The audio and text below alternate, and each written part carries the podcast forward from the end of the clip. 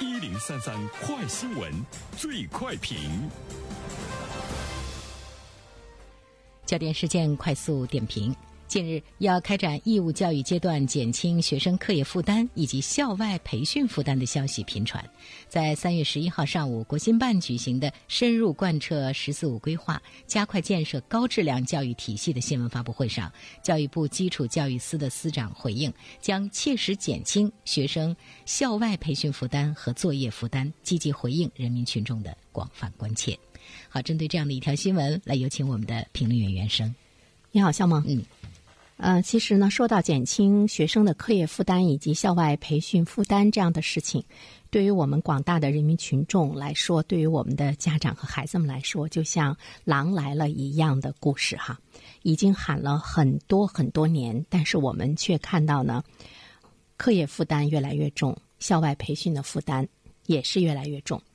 这种重呢，不单单是学生难以呢去个承担啊，那么对于家长来说的话呢，也存在着难以承担的问题，经济负担还有呢精力负担，对于家庭来说已经形成了一个巨大的考验。主要呢是这个校外培训经济负担。其实呢，在孩子们受教育的这个过程中，我们也会看到不同的家庭状况，也是对于孩子的教育质量也是拉开了很大的距离啊。这一次呢，之所以社会特别来关注啊，因为我们也看到了从教育司的角度上来讲呢，决心呢也是很大，形成一种动态的管理，希望能够呢依法呢治理综合施策。同时呢，也提到了要提高义务教育学校的教学质量。目前来说的话呢，就是校外培训呢依然是很热，超纲超标的培训呢仍然没有得到解决，项目培训收费很高，退费很难，卷款跑路的问题还是呢有所发生。这种存在其实对于家长来说挺无力的，家长挺可怜的，他会比较纠结哈，会想。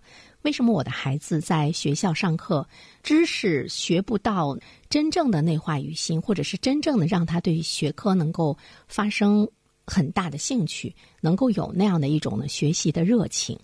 他也不明白，我即便是到了外面的培训机构，花了那么多的钱，还是感觉孩子的成绩的增长呢，还是呢会是比较慢，但是呢又被裹挟。其中不愿意放过任何一个可以给孩子接受更好的教育的机会。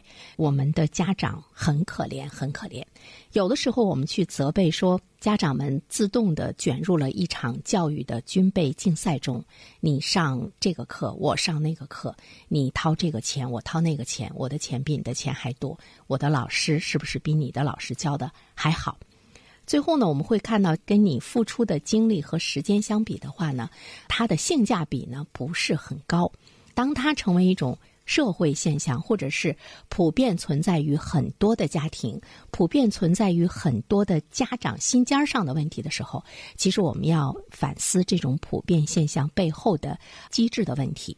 现在呢，教育司它一方面呢是强调要提高课堂教学质量，就是我们学校的老师怎么样把你的精力放在呢教学上，怎么样呢去。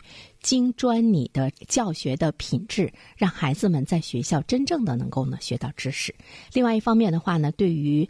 课外的这样的一种培训的话呢，会从严审批等等这些方面，要强化呢培训内容的监管，也要创新呢收费的管理方式。它是从供给侧，希望呢能够进一步的呢做更好的改变。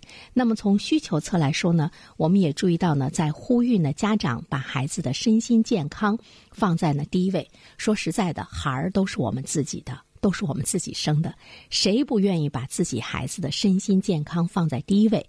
尽管呢一直在倡导说科学适度的安排孩子的学习、生活和锻炼，促进孩子们的健康成长和全面发展，但是呢，哪来的科学？哪来的适度？基本上所有的时间都用在学习上了，除非在小学阶段可以呢让他放松，可以让他好好玩一玩。在这种状态之中，它不是家长的问题，它是呢我们整个的一个教学的安排体制，包括我们的考核的问题。如果说我们依然是把分数。放在呢第一位，分数占的这个比重呢是很大很大的话，哪个家长也不敢让自己的孩子科学适度的去安排呢他的学习生活和锻炼。我估计呢都是一门心思的说，先把高考整完再说，之后呢再去考虑呢其他方面的问题。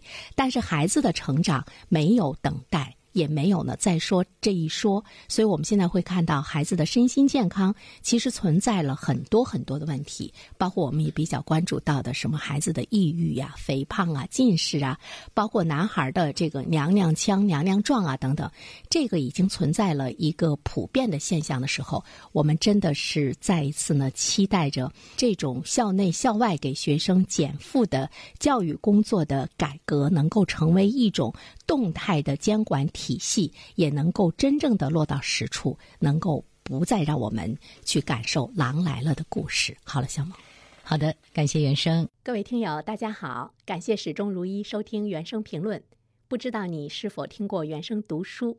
最近呢，上线了一本书《终身成长》，非常期待着你可以听到它。《终身成长》这本书很有名气啊，它坐镇亚马逊心理类畅销榜。已经有十年的时间。这本书呢，是向我们讲述思维模式会对我们的行为方式产生深远的影响，可以决定我们成为什么样的人。它颠覆了传统成功学的观念。您可以搜索“原声解读终身成长”，就可以听到喽。谢谢你。